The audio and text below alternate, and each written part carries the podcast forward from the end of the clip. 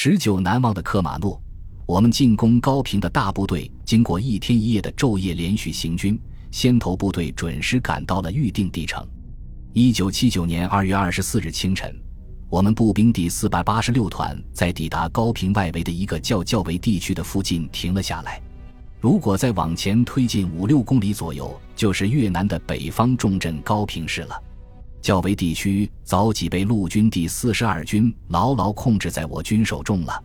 我们高基连的行军车队再快接近高平外围的较为时，步兵分队已在前面离开公路，开始向高平的西北方向快速迂回穿插，对高平实施迂回包围。我们连队车队拉开车距，在公路上停了下车。炊事班急忙埋锅，开始做早饭。公路的左侧是一大片稻田地，右边则是高山密林。有一群越南老百姓见到我们的车队停了下来，也从稻田那边慌忙地赶了过来，远远地在围观。炊事班刚做好早饭，各班将早饭打回去，还未来得及喂进嘴里，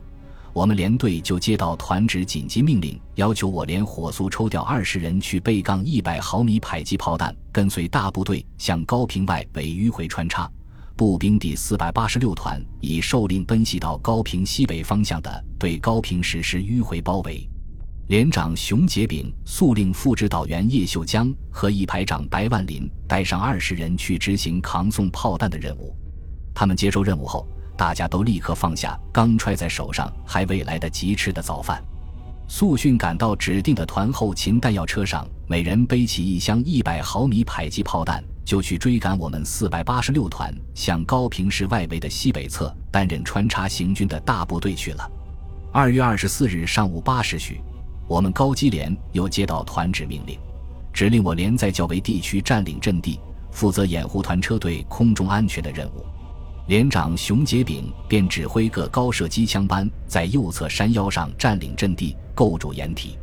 当时我正在指挥连队的牵引车在做疏散隐蔽时，友军的一个指挥员忙跑过来与我联系说，要求我们的车辆疏散隐蔽，离公路远一些，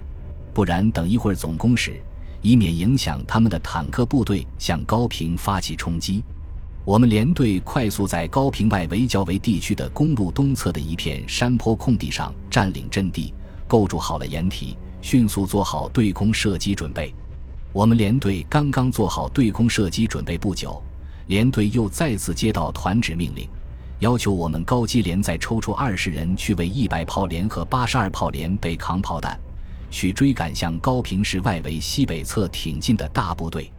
这样，连长熊杰炳决定，除司机班和各机枪班一、二号枪手留在机枪上担任对空射击值班外，其余人员都去扛备炮弹。当时参加被扛炮弹的是由指导员张华礼带队和二排长段正良、三排长杨水春。他们每人扛了一箱一百炮弹或八十二炮弹，与连队其他人员沿着高平南侧外围的小河急速去跟进追撵向高平市外围西北侧挺进的大部队。我见连队扛炮弹的人手不够，我斜背着冲锋枪，也去扛着一箱一百炮弹，吃力地跟随在连队扛炮弹队伍的后面。我已走出去了四五百公尺远后，连队文书陈世俊从后面跑步撵上来对我说。副连长、连长熊杰炳安排我来替换你回去，要你马上返回连队阵地上去。我便被替换回到连队的高射机枪阵地指挥所里参加战斗值班。一百毫米迫击炮炮弹单发重八千克，一个弹药箱里装两发炮弹，每箱炮弹连带木箱重约四十斤。再加上随身携带的冲锋枪或半自动步枪等自卫武器等个人装备装具，共计约六十至七十斤左右。我们连队自从一九七五年就由罗马化换装为摩托化了。战士大部分来自北方，长期适应的是北方平原地训练与生活。每个干部战士都要扛那么重的炮弹，在复杂敌情和复杂地形上负重开进。遇到和面临的困难是可想而知的。虽然最终没有参加这次扛送炮弹的任务，但我扛着一箱一百迫击炮弹走出了四五百公尺远，压在肩上，的确感到很吃力。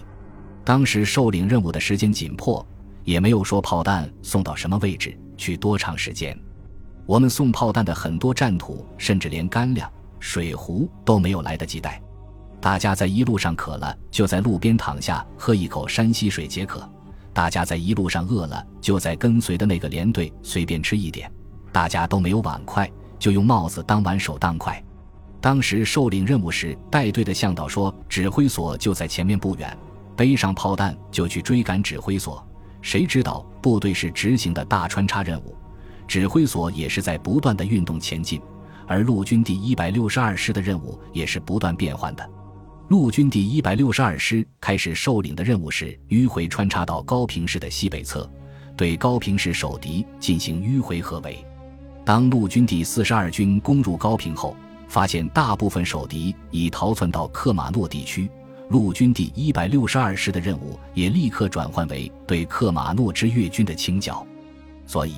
我们连队的人员，大家背着炮弹，一直跟在大部队一起，在高平外围的高山密林中爬上爬下，整整转了三天两夜。炮弹一直送到清剿越军的任务区域克马诺我团阵地后，才返回连队。很多干部、